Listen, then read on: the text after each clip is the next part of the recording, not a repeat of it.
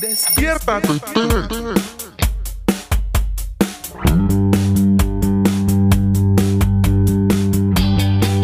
Buenos días, mi gente. Bueno, como que se molestaron por lo de la semana pasada. Bueno, está bien, disculpen, de verdad, yo necesito que ustedes aplaudan. Buenos días, mi gente, este es el episodio número 8. Eso. se siente distinto ahora, ¿tú me entiendes? Pues aquí les habla Ramón, este es el episodio número 8 de Despierta TT. Gracias por escucharnos, gracias por todo lo que estás haciendo, compartir los episodios, por seguirnos en las redes. Gracias por todo lo que haces por este tan humilde y pequeño podcast.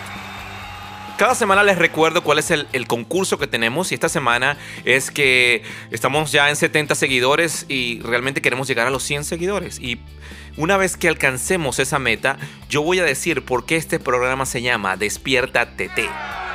Está bien, yo sé que es algo que, no tiene importancia, está bien, pero es algo para que entiendas un poquito más la historia sobre este programa y muchas de las cosas. Tú sabes que a mí me gusta contar mucho las historias de cada una de las cosas que yo cuento. En cuanto al tema de levantarse en la mañana, por cierto, que no he hablado más sobre el tema, muchas veces, eh, muchos de mis programas yo arrancaba diciendo cómo me iba en la mañana y cómo me estaba despertando, pero últimamente digamos que he mejorado un poco. ¿Ok? Eh, me estoy parando temprano, estoy haciendo todos mis oficios, mis deberes, todo lo que tengo que hacer en la mañana y bueno, eh, un poco lento, más de lo debido, ¿verdad? Un poquito más, tú sabes, uh, slow pace, pero te le estoy dando, lo estoy logrando y poco a poco ahí, ahí le sigo, este, es un poco, es un poco complicado, ¿no? Eh, me he acordado cuando, cuando era niño, cuando tocaba ir a la escuela y tú no te parabas a tiempo, mira hermano, usted iba a, usted iba a saber lo que era candela. Si eres mexicano ibas a sentir el poder de la chancla. Y bueno, en nuestro caso, bueno, cualquier objeto punzante, penetropunzante, sangrante, biodegradante y lastimante. Eso es uno de los objetos que usaban los papás de uno para uno, para, para poder disciplinar a uno, ¿no? Eh, hablando de eso, eh, había una herramienta de castigo que usaban en mi caso, cuando no, no te portabas bien, usaban algo que se llamaban la manzaguapo. Esta manzaguapo la hacían con un tallo, una rama de, un, de una matita, de una mata, y eso era muy duro. Y, y un golpe de eso, bueno, te dejaba, bueno, pues en el sitio. Entonces vamos a analizar esta palabra por un momento. Amansar o amansa. Amansa viene de ese, de ese verbo amansar, que significa bájale dos, cálmate, ¿ok? Tranquilízate, ¿ok? Y la palabra guapo no es que eres una persona hermosa, linda, esbelta, lo que sea, no. En este caso, guapo aplica a las personas que son altivas o que son respondonas. Una persona que si le dicen algo no hace caso, ¿ok? Entonces a eso se refiere guapo. Entonces amansa guapo en realidad es un término que significa si no le vas a dos en este momento, si no te tranquilizas, te voy a tronar. Ok, la forma en que funciona esta herramienta es que una vez que se frota en el individuo o se golpea al individuo con esto, regula los niveles de guapidez o de altivez en sangre a través de la liberación de la hormona del dolor. Todo esto junto con un refuerzo cognitivo o digamos una promesa tipo profética de que si lo vuelves a hacer, te voy a reventar. Entonces, bueno, imagínate, uno en ese caso, uno agarraba, a ver, se paraba derechito, pare para allá, no, mire, vuelva a llorar en público para que usted vea que llega la mansa guapo. Todas estas cosas, digamos que nos corrigieron en algún caso, me explico. Nosotros no vamos para la calle ahora, me explico, los que, los que fuimos criados, digamos, con, con mano dura, o, o, digamos, tuvimos un poquito de refuerzo, este, digamos, físico, o maltrato físico. Digamos que no andamos por ahí llorando, eh, no sentimos que el mundo nos debe algo, eh, no tenemos esa, eh, cuando no se puede comprar algo, simplemente, bueno, esperamos que sea nuestro tiempo, no andamos con esos berrinches muchas veces, ¿no? A veces me da pena, porque muchos de los amigos, los hijos de mis amigos, es como que no, nosotros no vamos a educar a nuestro hijo sin, sin el castigo, porque eso los traumatiza y todo el cuento. Entonces a veces los chamos o los hijos son los que mandan, ¿no? En tu casa. Y es como que sí, mamá, cómprame esto. No, pero hijo, no, yo quiero, yo lo quiero. Entonces arman un berrinche, yo lo he visto en los supermercados. Papá, cómprame un chocolate, papá, cómprame un chocolate, papá, cómprame un chocolate, papá, cómprame un chocolate. Papá. No, todavía no, hijo, no, papá, papá, papá, papá, papá, papá, Y el papá explota hasta que revienta y bueno, ni modo, para callarte la boca te lo voy a dar. Entonces, bueno, digamos que el niño aprende esta conducta de que si yo llego a este estado, mi papá me da lo que yo quiero. En aquel entonces, señores, si usted se ponía llorado a esos berrinches en un supermercado o lugar público, ¿adivina qué? Tu papá decía, saquen la mansa guapo. Ya, listo. Y nosotros volvíamos a nuestro estado natural. Porque, como te dije, esta herramienta corregía los niveles de estupidez, altivez, todas esas cosas que te hacen, que te hacen actuar de una manera ridícula. ¿Ok? Ojo, y no estoy hablando de la violencia doméstica, ¿no? Yo no estoy a favor de que tú a tu hijo agarre y con un sable, con, con, un látigo le des por la espalda y lo pongas ahí, volteate ahí, lo cuelgues de la broma, le pongas una gotica de agua en la cabeza, ¡puic! ¡puic! Y después lo, lo castigue. No, no, yo estoy hablando de eso, estoy hablando que a veces en ocasiones tienes que hacer algo por tu hijo, por la disciplina de tu hijo. Y de eso vamos a estar hablando hoy.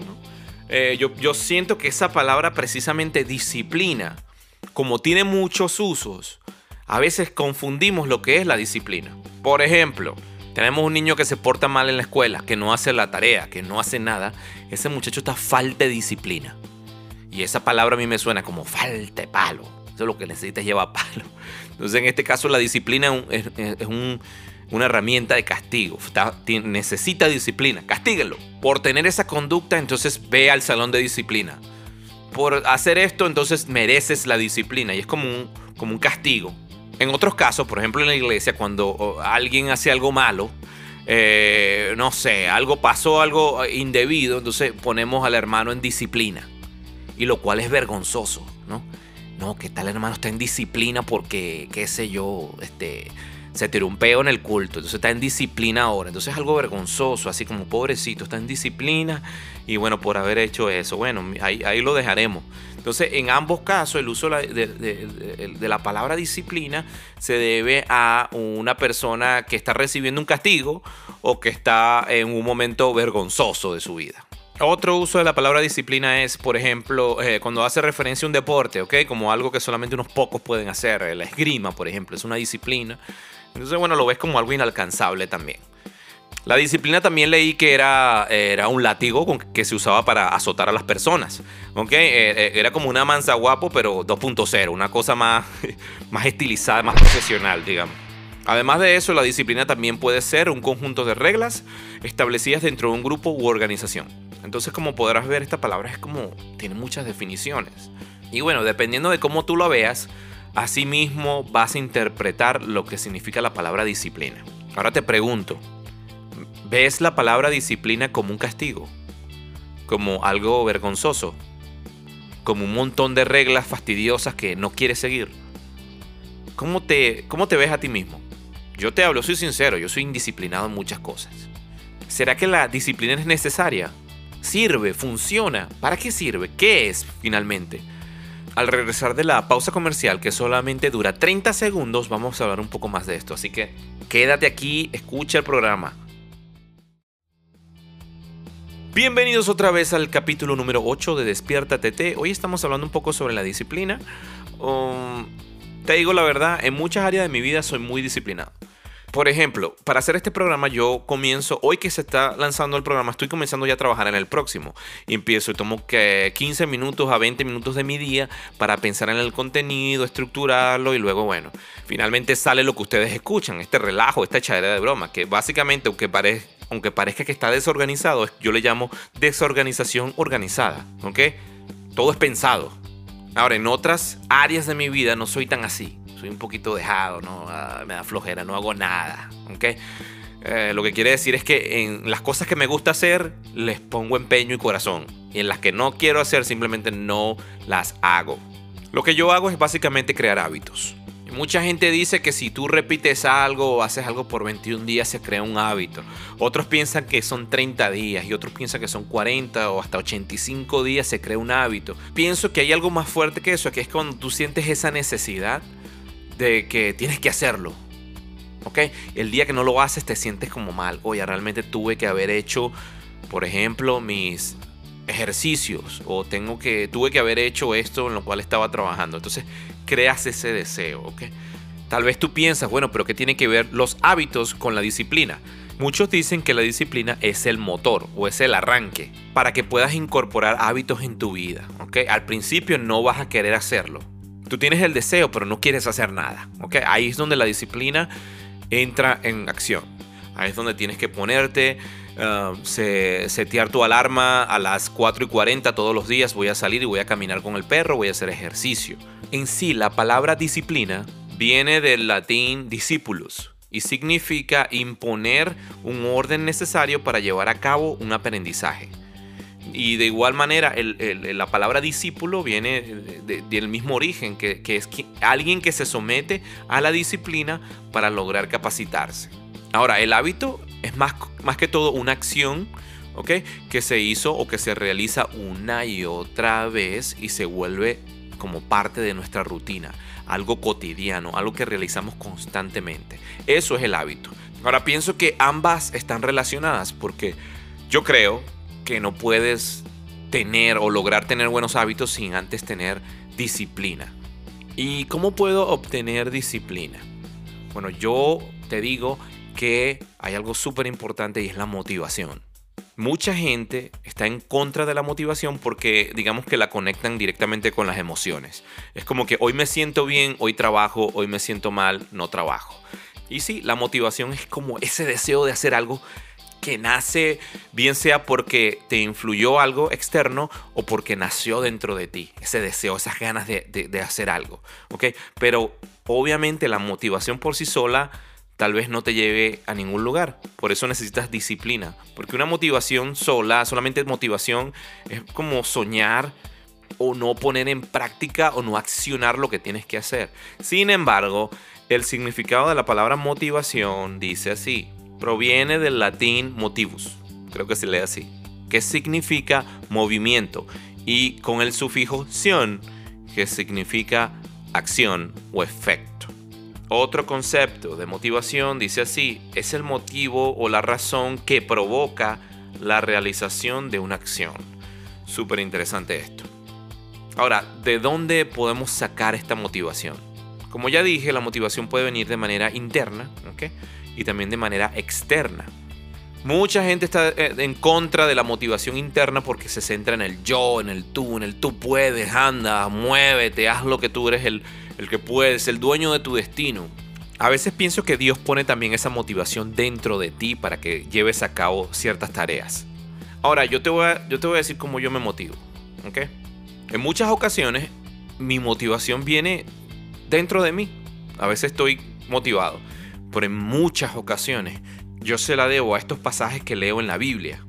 Y aquí está uno que quiero leerte, en Deuteronomio 31.8. Dice, el Señor mismo marchará al frente de ti y estará contigo. Nunca te dejará ni te abandonará. No temas ni te desanimes. Oye, yo no sé tú, pero yo leo ese pasaje, yo leo esa parte, yo siento como que no estoy solo. Y quiero también darte este pasaje también para que lo leas y lo hagas parte de tu vida, se encuentra en Josué 1.9.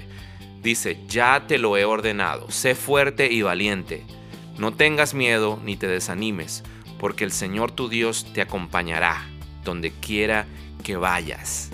Wow, dime tú si eso no es motivación, si, si eso no es palabras del mismo Dios que te dice, ánimo, levántate, tú puedes, esfuérzate, que yo estoy contigo. Hermano, si eso no es motivación, tú dime qué es. Lo último que te voy a decir es esto. Cada semana yo estoy comprometido en, traerte algo, una enseñanza o algo y también una palabra que te pueda animar. Pero no es, no, nada de esto se compara con que tú mismo lo, lo pruebes y lo experimentes. Que tú mismo en tu cuarto te metas ahí y busques al mismo Dios. Que tú también cultives esa relación con Él que Él mismo a través de su palabra te hable y tú digas, wow, esto es para mí. ¿ok?